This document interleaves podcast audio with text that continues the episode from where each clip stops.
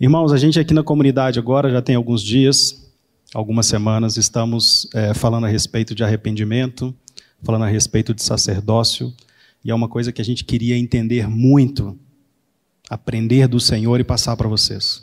Provavelmente algum de vocês vão escutar isso algumas vezes e vai soar repetido para vocês assim. Vocês vão se colocar numa situação que fala assim: "Eu já entendi isso, eu já aplico isso, isso já funciona na minha casa, isso já funciona na minha vida". Se você tiver esse sentimento, bem-vindo ao time. Nós precisamos de você. Nós precisamos de você. Você tem que vir nos ajudar, porque tem muitas pessoas que ainda não entenderam o que é esse sacerdócio, o que é esse arrependimento, o que é esse se voltar para o Senhor. E nós precisamos de você nos ajudar, discipulando mais um, estando próximo de alguém que ainda não entendeu essas coisas. Nós precisamos de você. Agora, se você ainda não entendeu, tenha um pouquinho de paciência. Depois das ministrações que acontecerem aqui aos domingos, estão acontecendo no Café Mais Palavra. Se você tiver alguma dúvida, procure-nos para a gente conversar a respeito, para que a gente possa, de repente, colocar uma pessoa para estar junto de você, te discipulando, andando com você como uma dupla, te fortalecendo, te ajudando, te encorajando. Eu acho que isso vai fazer muita, muita diferença na sua vida. E aparentemente a gente fica com medo de ficar repetitivo em algumas coisas e as pessoas ficarem cansadas, mas isso é necessário. E a gente tem uma história na Bíblia que nos remete muito nisto, e eu vou querer compartilhar e a gente entender um pouquinho dela. Então, um versículo que eu acho que todos vocês conhecem e gostariam que isso fosse uma realidade na vida de vocês. Josué, capítulo 15, a parte B do versículo fala assim: Eu e minha casa serviremos ao Senhor. E não muito obstante, a gente escutou uns améns aqui, tá vendo? Esse é o desejo do povo. Isso é uma coisa maravilhosa. Só que Josué, para poder falar aquilo, ele desafiou o povo. Aí é que está o grande detalhe, e por isso que nós estamos desafiando vocês a prestarem atenção num caminho de arrependimento, num caminho de sacerdócio, de envolvimento com Deus, com Jesus e com o Espírito Santo. Josué, no começo do capítulo 24, fala assim: que veio a palavra de Deus a Josué, então ele chamou os anciãos, chamou as pessoas lá é, do, da, do, de Israel e começou a conversar com aquelas pessoas, começando a contar os grandes feitos que Deus tinha feito com o povo. E Deus tinha feito coisas maravilhosas com aquele povo desde tirar eles lá do Egito até com Josué passar o Jordão e agora está dentro da terra prometida. Aquele povo alcançou a promessa. Nós aqui nessa manhã também já alcançamos a promessa. Nós temos Jesus. Nós estamos numa nova aliança. Olha que coisa maravilhosa. Só que muitas vezes, como aquele povo, a gente também tem carregado um pouquinho da cultura de onde nós passamos. Nós também estamos presos a algumas coisas que vimos fora desse contexto que Deus nos apresenta. E é isso que Josué vai apresentar para aquele povo. A primeira parte do versículo fala assim: Se vos parece mal servir ao Senhor, não sirva. Porém, eu e minha casa vamos servir. Um pouquinho antes, Josué fala assim: é necessário que vocês deitem fora, que vocês deixem esses deuses que vocês foram vendo essa cultura que vocês foram adquirindo e agora fazem parte de uma coisa natural na vida de vocês. Ou seja, vocês estão servindo ao Senhor de Israel, esse Deus todo-poderoso, vosso Deus, mas vocês também estão querendo servir a outros deuses. E a gente fala isso aqui na igreja, a gente tem insistido a respeito disso, e as pessoas parecem que não têm um entendimento a respeito daquilo que a gente falar, e não muito distante, no último carnaval, a gente vê que irmãos fantasiaram seus filhos é, com roupas de fantasia de carnaval. E tem assim a coragem de falar quando a gente vai lá e conversa e tenta explicar que a gente é radical. Irmãos, você está se contaminando com uma cultura que não é a cultura do Senhor. Está percebendo que a gente precisa se voltar para Deus? Porque aparentemente hoje tudo é normal. Nós corremos o risco de entrar naquele politicamente correto. Ah, mas em volta aqui da minha casa, na escola com meu filho está, todo mundo faz isso. Todo mundo lá não é servo do Senhor. Todo mundo lá não tem uma aliança com o Senhor Jesus. Todo mundo lá não tem uma promessa sobremodo maravilhosa para a vida deles. E você tem que fazer a diferença lá no meio daquele povo. Nós estamos aqui hoje num culto de família. E o desejo nosso é que você, que é um homem, que é uma mulher, independente da sua idade aqui, exerça esse sacerdócio no Senhor. O que é esse sacerdócio? Observar aquilo que o Senhor espera de nós para esse momento. Nós temos uma palavra do nosso presbitério. A nossa liderança aqui da comunidade cristã da Zona Sul teve uma direção da parte do Senhor. Nós precisamos nos fortificar em nossas casas, nós precisamos que as nossas casas sejam como se fossem uns bunkers espirituais. Um lugar quase que inatingível durante a batalha. Estamos vivendo momentos muito difíceis, irmãos. E muitas vezes parece que a gente não vê isso. A gente acostumou tanto com a cultura que nós estamos inseridos, a gente acostumou tanto com tudo que está acontecendo em volta, que para nós está tudo normal. É o perigo do politicamente correto. Eu vou aceitar porque todo mundo está fazendo. O que é certo é certo quando ninguém vê. O que é certo é certo quando todo mundo vai julgar. O que é certo é certo e você tem que fazer. Josué aqui, um líder, ele já estava velho, ele já tinha visto essas coisas todas. Ele podia falar assim: ah, não, eu cansei. Eu vivi com esse povo demais. A história de Josué começa lá naquela batalha onde Ur e Arão tiveram que ficar segurando a mão de Moisés para ele ganhar a vitória. Ali começa a história de Josué. Josué vai ali porque Moisés dirigiu ele para poder coordenar o exército na batalha. E Josué vai seguindo aquilo como servo e vendo o Senhor dar vitórias e mais vitórias e mais vitórias. Josué se volta para Deus. E ele então não se deixa levar pelas coisas que estão à volta dele, pelas culturas, por aqueles reis que ele venceu, aqueles povos, aquela terra que ele conquistou, não encheu os olhos dele. Ele tinha uma promessa da parte do Senhor. Ele não se corrompeu. E ele tem então essa autoridade de chegar agora diante daquelas pessoas, dos anciãos, e falar: aqui, vem cá. Deus fez isso tudo. E vocês agora estão adorando outros deuses. Sabe o que, que, Moisés, que Josué está falando ali? Se você ler o texto com bastante cuidado, ele não está falando que talvez aquele povo estivesse adorando outros deuses, que estivessem buscando outros deuses. Ele não está falando que é talvez, ele está falando que aquilo estava acontecendo no meio do povo. E se a gente fizer hoje uma reflexão, pensarmos aqui agora, talvez você vai falar assim: ah, mas eu não tenho um ídolo lá na minha casa. Se a gente for muito radical, vai falar assim: eu não tenho uma imagem de escultura, que é o que pega muito entre nós, né, cristãos evangélicos e os católicos. Mas vem cá. Se você vai olhar direitinho, não tem algo que você está idolatrando lá na sua casa, não? Não tem algo que se transformou em um Deus na sua casa, não? Será que para você, homem, me desculpe, né? Tem pessoas aqui, tem umas mais novas, temos crianças, talvez adolescentes aqui ainda. Mas para você que é homem, me permita falar isso aqui com todo zelo e amor pela sua vida. Será que a pornografia não se tornou esse ídolo na sua vida? Será que o amor, as coisas desse mundo, a sua necessidade de ter coisas, não se transformou em um ídolo na sua vida? E por causa disso você abandonou o seu Senhor, e por causa disso você abandonou sua família? Será que não? Você que é mulher, será que a idolatria por um corpo perfeito, será que a idolatria pela sua imagem não se tornou um Deus que você precisa deitar fora e se voltar para o Senhor, se arrepender desse mau caminho e voltar para Deus? Será que não tem algo assim na nossa vida que a gente avalia e eu fico impressionado, irmãos, quando eu começo a olhar essas coisas aqui, me dá um temor muito grande, porque eu vejo tanto de coisas que eu preciso mudar na minha vida. Nós tivemos aqui agora alguns encontros no mês de outubro e novembro, falando a respeito de família com algumas pessoas. E o que a gente escutou foi que a gente sabia o que fazer, mas não sabia como fazer, porque falta prática.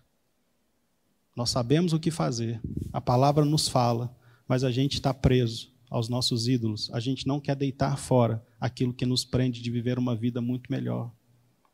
Você quer fazer um exemplo disso bem claro? Eu queria te fazer pensar um pouquinho, você que é homem aqui. Qual que é a impressão que o seu filho tem a respeito de você como um cristão? Para você que é mulher aqui, qual que é a impressão que o sua filha, o seu filho tem a respeito de você como cristão? Como uma pessoa. É um desafio, irmãos. É um desafio. É muito forte isso as nossas atitudes muitas vezes não têm andado com aquilo que a gente fala. Tem um provérbio que eu gosto de usar muito em aconselhamentos que fala isso. As atitudes nossas às vezes falam tão alto que ninguém escuta a nossa voz. Às vezes a gente tem uma pessoa muito bruta, uma pessoa que não sabe se portar, uma pessoa que não tem controle próprio, E ela, às vezes, né, no aconselhamento de casal, ela chega e fala assim: Mas você não tem noção tanto que eu amo a minha mulher? Eu falo: Eu não duvido. Dá para ver no seu olhar que você ama. Só que as suas atitudes não falam isso de forma alguma. Você não tem tempo, você não tem carinho, você não tem atenção. Como é que isso vai? Como é que a sua palavra vai se tornar verdadeira? Então nós precisamos hoje é um dia de alegria, é um dia de família, mas estamos num momento onde nós precisamos de ter os nossos lares fortificados. Daqui a pouquinho a gente fez uma lembrança para vocês, todo o culto da família aqui, a gente distribui um imazinho com um versículo bíblico. E esse versículo bíblico a gente pede para que você escolhe na geladeira. E muitas vezes a gente fez esse versículo voltado para as crianças, né? para que a gente visse aqueles versículos, orassem pelo ministério Arca, pelo ministério infantil, orassem pelos obreiros, orassem pelas nossas crianças. Mas esse versículo de hoje, ele vai te fazer olhar para ele ali na geladeira e orar por você. Porque é uma palavra que Paulo dá para Timóteo, 2 Timóteo, é, 2 Timóteo capítulo 2, versículo 1. Fortalece-te, pois, filho meu, na graça que há em Jesus Cristo. Você e eu precisamos nos fortalecer nessa graça maravilhosa para esse momento nas nossas vidas. Um momento de luta, um momento de desafio. Nós estamos tendo uma uma barreira, nós estamos tendo uma frente de batalha contra nós que quer tirar o direito de nós educarmos os nossos filhos conforme os princípios cristãos, gente. Vocês já pararam para pensar nisso? Qual que é o propósito disso no fundo, no fundo? Vocês já imaginaram? Eles querem de toda maneira implantar a ideologia de gênero dentro das escolas. E tem muitos pais que não estão nem aí. E tem muitos pais que, se isso acontecer, está tudo bem. E tem muitos pais, ah, se a escola optar por isso é o melhor. Sabe o que é o melhor? A palavra de Deus. E a palavra de Deus fala que Deus criou o homem e criou a mulher. Gênesis 2, 24 fala isso. E juntou os dois, e os dois se tornaram uma só carne. Portanto, deixará seu pai e sua mãe, e os dois se unirão e serão uma só carne. Então, meus queridos, nós precisamos, hoje, de avaliar essas coisas para as nossas vidas. Josué fala isto lá, e a gente vai é,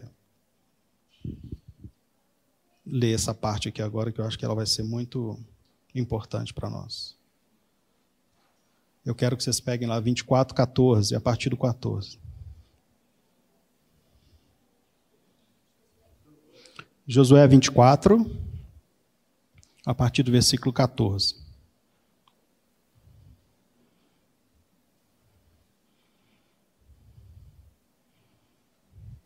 Eu vou ler a partir do 13 aqui, ó.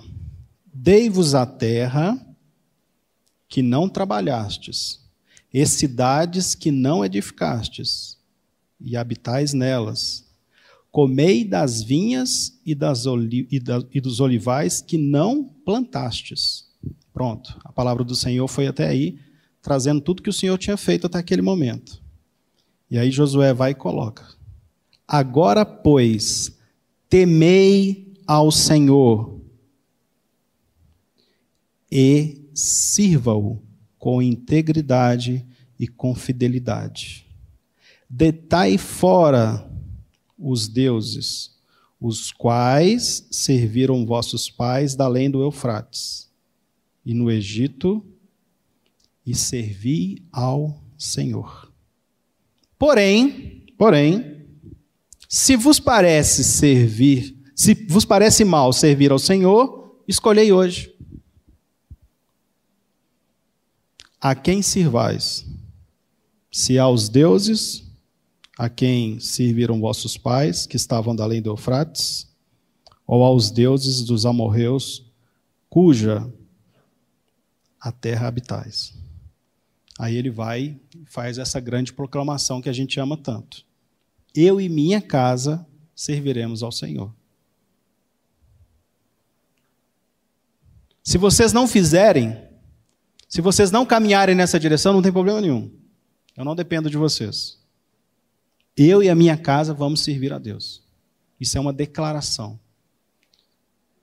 Isso é algo que ele está falando que não tem condicionante. Eu e minha casa vamos servir a Deus. Então, nesse momento aqui agora, a gente está vendo que é necessário que a gente implante isso aqui dentro do nosso lar. Você aqui, como homem, você como mulher, sacerdotes do Senhor, depois de tudo que aprendemos aqui no livro de Hebreus, acho que também vai ficar até já esgotado falar de sacerdócio, mas ainda podemos caminhar mais um pouco nisso até todo mundo ter esse entendimento. Nós precisamos servir ao Senhor. E a grande dificuldade é a seguinte: nós tivemos uma reunião em novembro, em outubro. Foi bênção, foi maravilhoso. Nós tivemos uma palavra aqui do pastor Neve que foi uma coisa espetacular, muito, muito boa a respeito de família. E aí depois a gente teve uma outra em novembro. Aí nessa de novembro eu tive a ousadia de falar para os irmãos e durante a minha fala eu perguntei para eles se alguém já tinha colocado em prática alguma das coisas que o pastor Neve tinha falado na palavra dele. Não sei se os irmãos ficaram envergonhados, mas acho que quase ninguém levantou a mão falando que tinha colocado alguma coisa em prática. Nós precisamos ter momentos com o Senhor na nossa família. Nós precisamos ter momentos do Senhor com a nossa família. Porque é engraçado o esforço que tem aqui da parte da igreja. Todos os sábados a gente se reúne aqui a partir das 19 horas com os jovens, tentando ensinar para eles da parte do Senhor, a direcioná-los naquilo que eles têm que fazer. A gente agora acabou ontem uma série sobre serviço e vocação, tentando mostrar para os seus filhos aquilo que ele tem de vocação e aquilo que ele pode servir ao Senhor, mostrando que as coisas podem caminhar junto e eles podem dar testemunho do Senhor, que eles não precisam se contaminar com nada desse mundo para alcançar aquilo que Deus já deu para eles a respeito dos dons e a respeito dos talentos que eles têm. Mas aí muitas vezes esse menino chega em casa todo empolgado para poder compartilhar a respeito dessas coisas e ele não tem nenhum tipo de respaldo da parte da família. Na casa dele, em momento nenhum, as pessoas param para conversar a respeito das coisas de Deus. Como é que isso pode ser? Como é que a gente pode falar que eu e minha casa vamos servir ao Senhor se na minha casa a gente não fala a respeito desse Senhor? Todo mundo sabe que a gente é cristão, a gente vai na igreja no domingo, a gente dá dízimo, oferta, contribui com missões, é uma coisa muito maravilhosa. Muito bom. Isso é muito bom. Isso é um testemunho muito bom. Mas e a prática? A gente tem um texto que também fala muito ao meu coração, está lá em Tiago, capítulo 1, versículo 21, mais ou menos. 19, eu acho que é aquele que todo homem seja pronto para ouvir, tardio para falar e tardio para cirar. E logo um pouquinho para baixo, acho que 21, se vocês quiserem, a gente pode abrir lá também, Tiago. Não tem problema nenhum a gente abrir aqui, peraí. Tiago, 1 Tiago 21. Vamos ver se é isso mesmo. Isto. Vamos ler a partir do 19 para ver o que, que tem aqui para nós.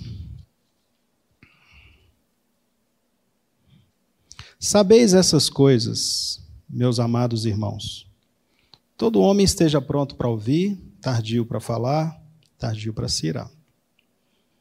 Porque a ira do homem não produz a justiça de Deus. Portanto, despojando-vos de toda a impureza e acúmulo de maldade, acolhei com mansidão a palavra em vós implantada, a qual é poderosa para salvar a vossa alma. Coisa maravilhosa, né?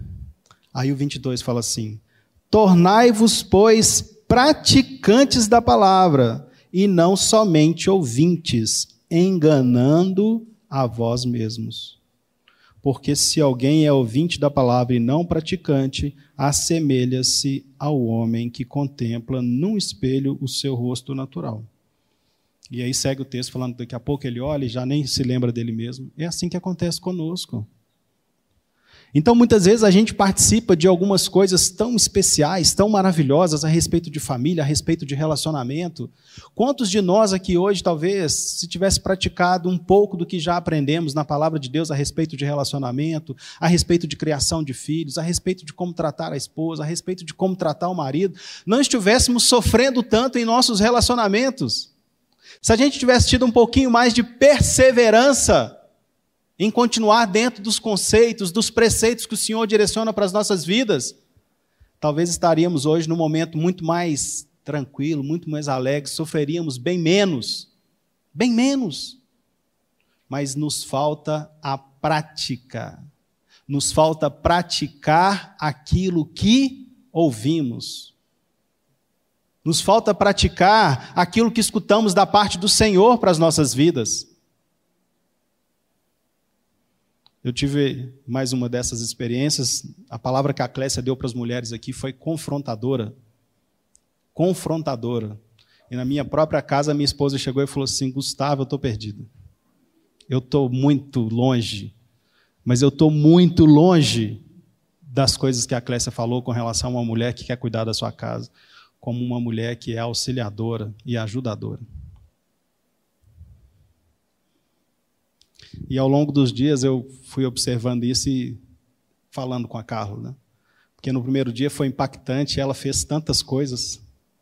Foi maravilhoso, foi um sábado, não, e foi bom toda a vida. Ela não vai ficar com raiva, não, que a gente tem uns acordos, viu? Nas palestras que eu falo para casais e tudo, a gente conversa antes, ela não bate em mim depois, não. Vocês podem ficar tranquilos. Então, no sábado, quando ela saiu daqui, ela saiu impactada. No domingo, ela lembrava, ainda estava querendo se esforçar. Agora, quando chegou segunda-feira, que ela foi trabalhar, passou todas as dificuldades do trabalho dela e chegou em casa à noite, ela já não lembrava de mais nada. Não lembrava mais, gente. E não procurou depois colocar em prática, lembrar daquilo. Aí eu, como marido, lá fiquei tentando insistir, sabe? Ó, lembra que você falou? Que escutou isso lá? Vamos, vamos marcar isso aqui, que isso precisa ser feito. A gente tem que fazer isso. Só que aí dentro de casa, às vezes, a gente é chato. Mas eu queria dar para vocês aqui uma fórmula de você fazer isso sem ser o cara chato. Comece a aplicar esses princípios na sua casa. Você quer que seu marido ande conforme aquilo que o Senhor tem para você? Se arrependa. Programe um horáriozinho lá, um tempo, no qual você vai estar em contato com as mídias sociais e com o seu celular. Fora desse tempo, põe dentro de um cofre, tranca, irmãos. Tipo o cofre de branco, que só abre com a hora determinada, já viu? Eu acho mal barato quando você chega no banco e fala assim: ó, esse cofre do banco só abre tal horário. Lá na sua casa também arruma um cofre que só vai abrir naquele horário. Aí você usa o seu celular, aí você vai e guarda. Aí depois que você guardar o celular, você vai cuidar das coisas da sua casa. Aí você vai cuidar das coisas do seu marido, você vai cuidar das coisas do seu filho, você vai cuidar das coisas do seu lar. Esses dias eu recebi um telefonema de uma irmã e ela falou que estava é, com ódio porque ela não nasceu para poder cuidar de casa. E aí eu, com bastante calma, escutei bastante a irmã e falei com ela que era para reclamar com o fabricante. É, ué, ela tem que reclamar com o fabricante, não é comigo, não, é. Porque Deus fez as coisas assim, mulher e homem. E ele atribuiu algumas coisas à mulher. Foi Deus que fez isso, não foi eu. Não foi os presbíteros, não foi ninguém. Então ela estava falando que ela estava com uma coisa assim daquilo, né? Tem que reclamar com o fabricante. Porque Deus não erra. Eu tive a oportunidade de falar isso com os jovens aqui esses dias.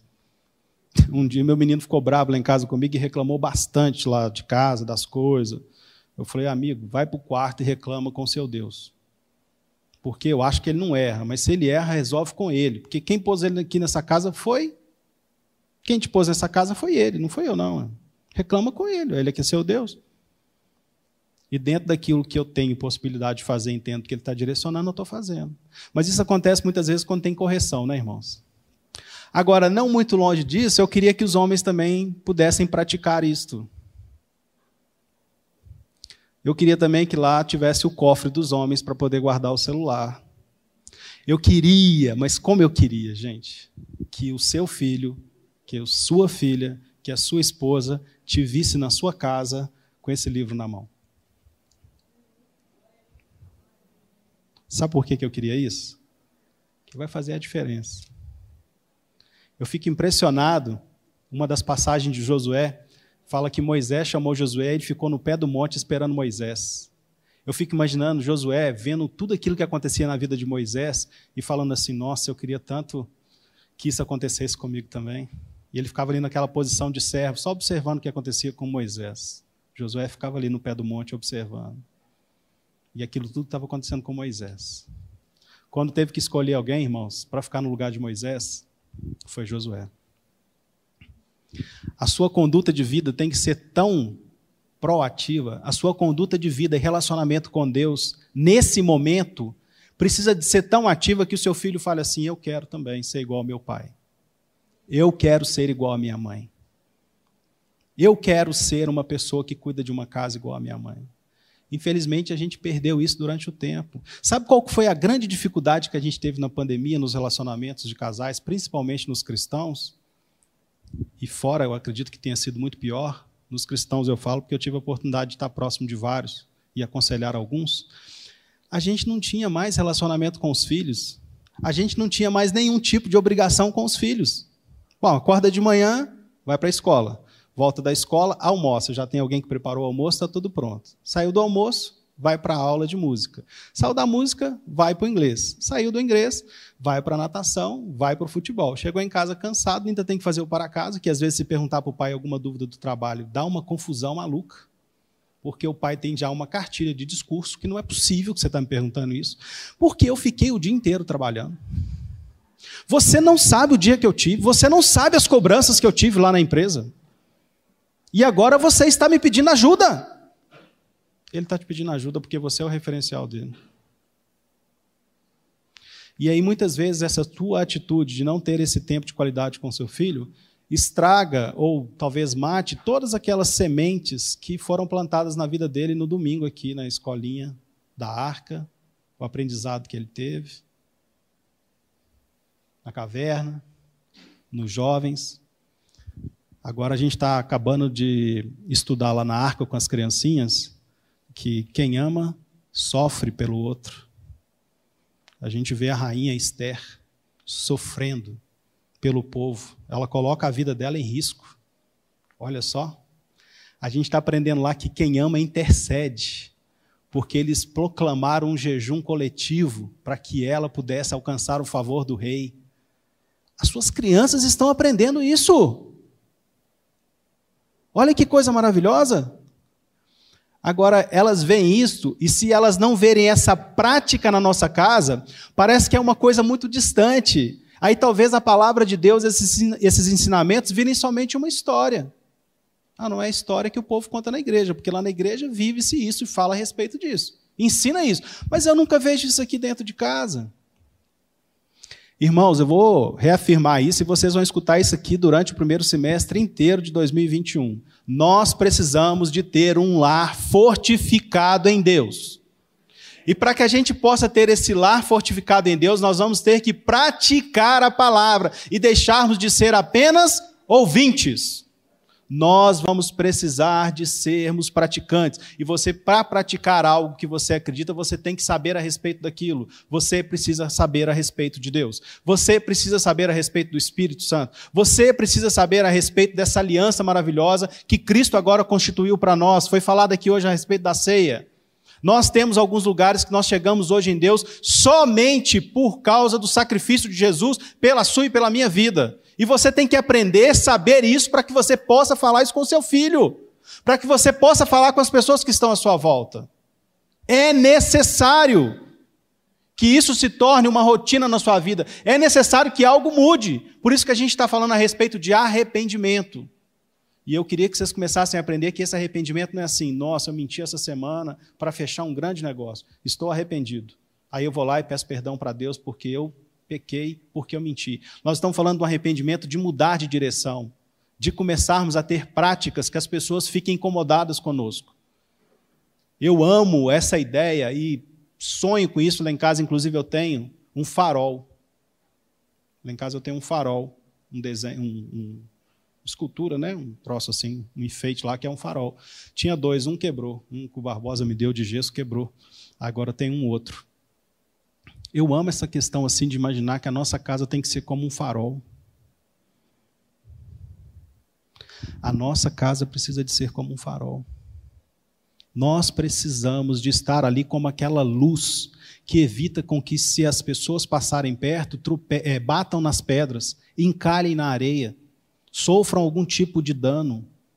A sua casa tem que ser um farol, meu irmão porque a palavra do Senhor fala que você agora, depois de ter Jesus, é luz, é sal, Olha que coisa maravilhosa. Olha a condição que nós estamos em Jesus. E para que serve isso?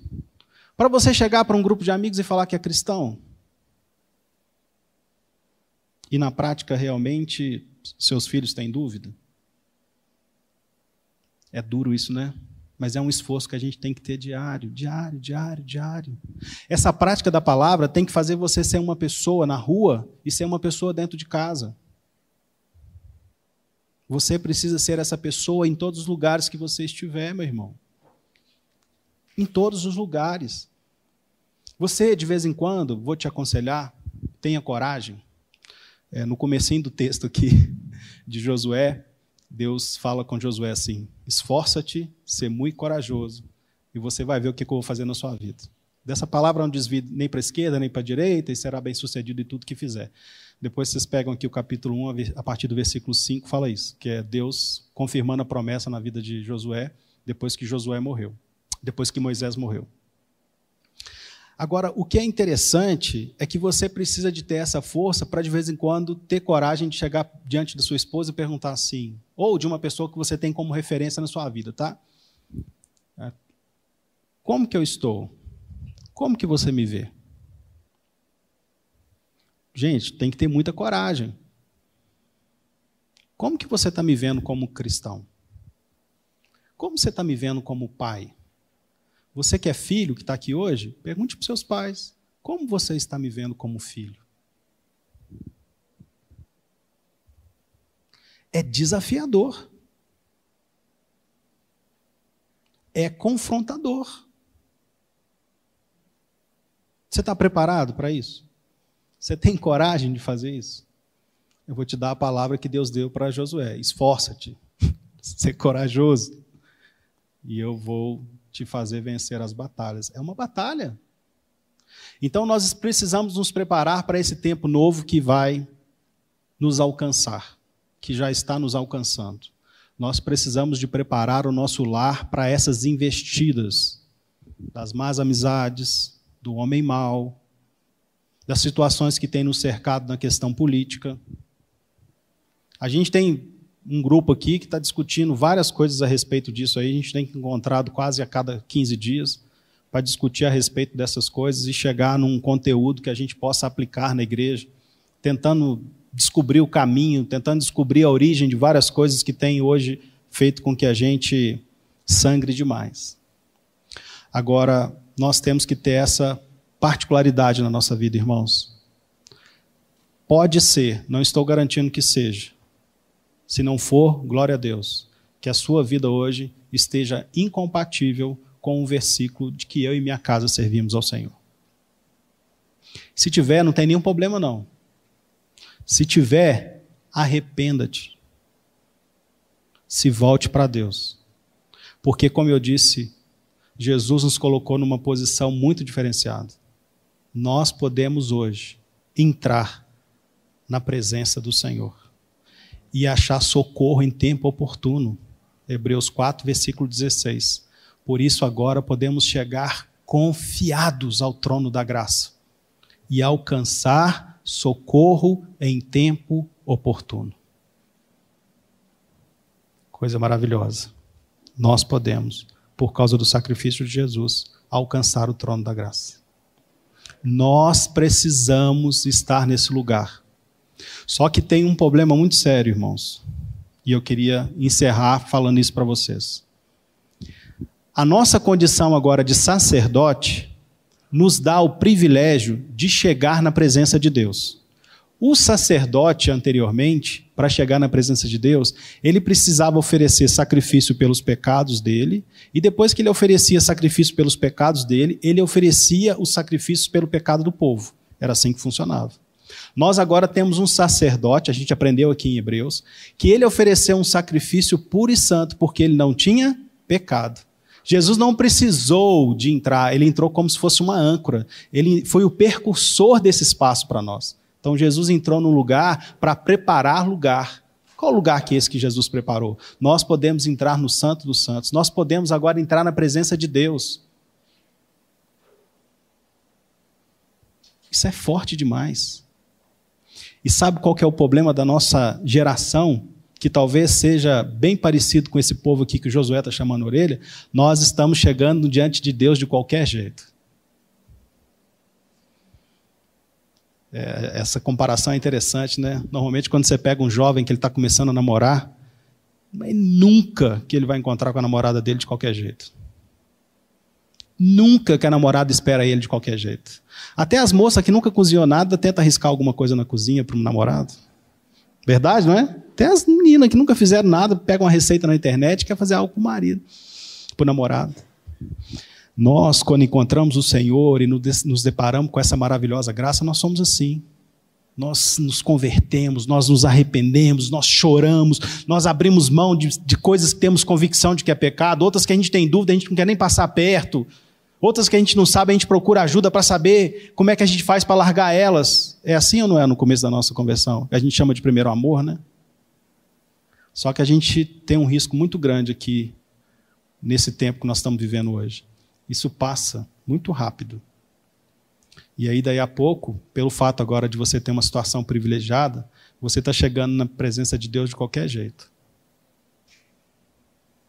Antes você chegava ainda e com um remorsozinho, chorava um pouquinho, porque era o mesmo pecado de novo, você ficava meio constrangido, deixava de vir no culto porque tem ceia, né? vai ter ceia hoje, eu não vou ceiar, os irmãos vão perguntar por que eu não estou ceiando.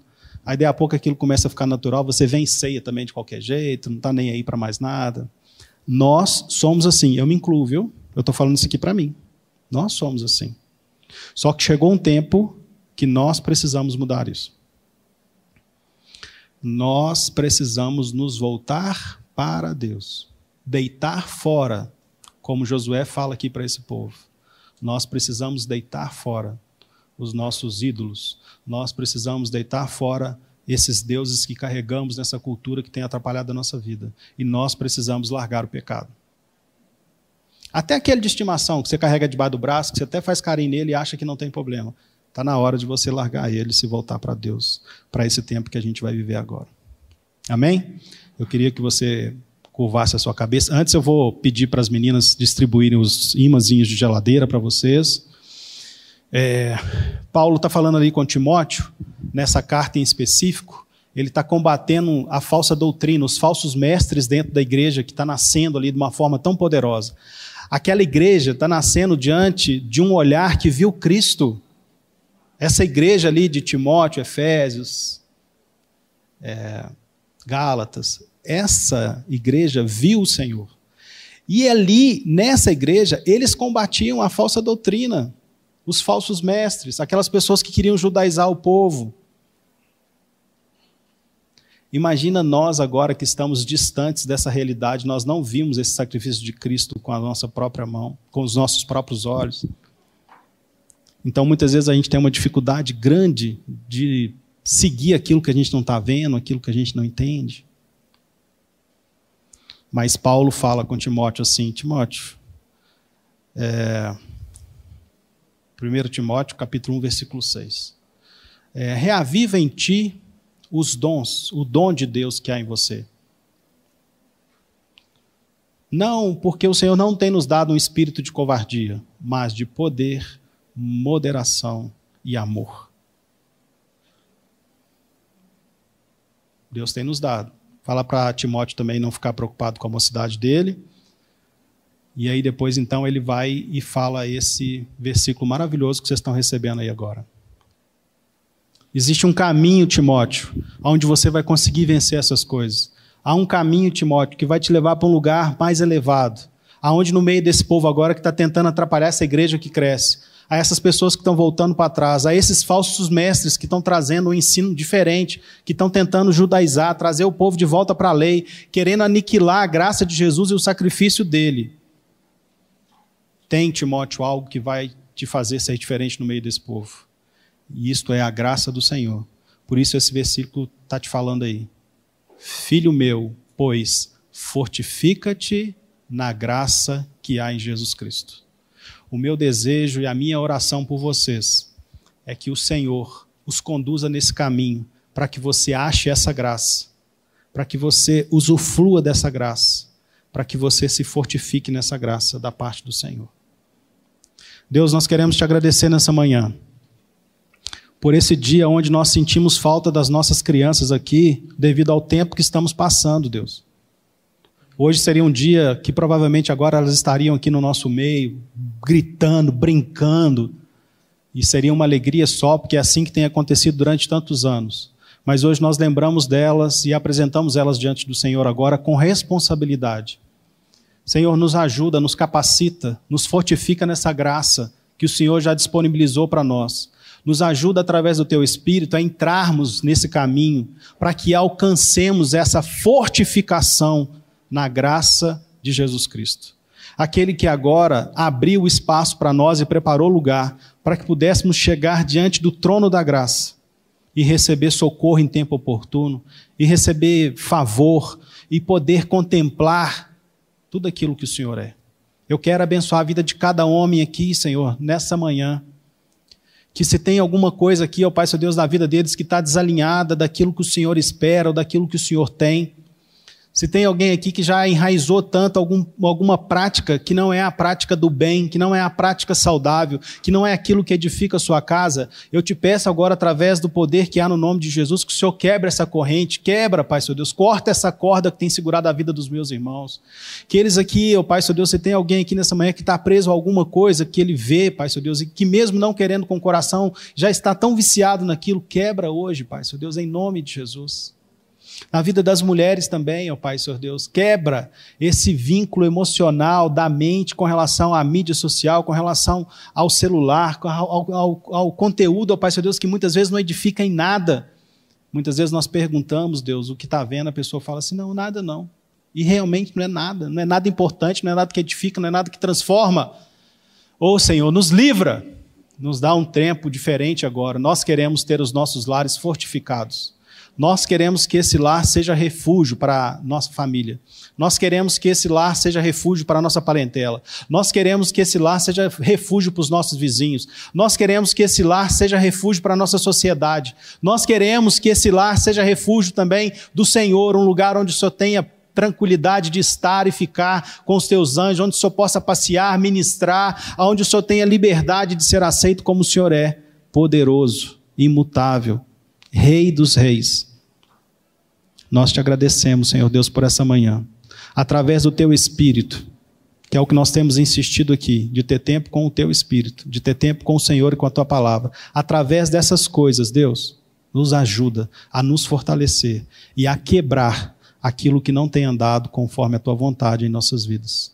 Nós abençoamos cada casa, cada família aqui da comunidade cristã da Zona Sul nessa manhã e de todas as outras que vão nos ouvir, ó oh Pai, Senhor Deus, através desse vídeo em nome de Jesus.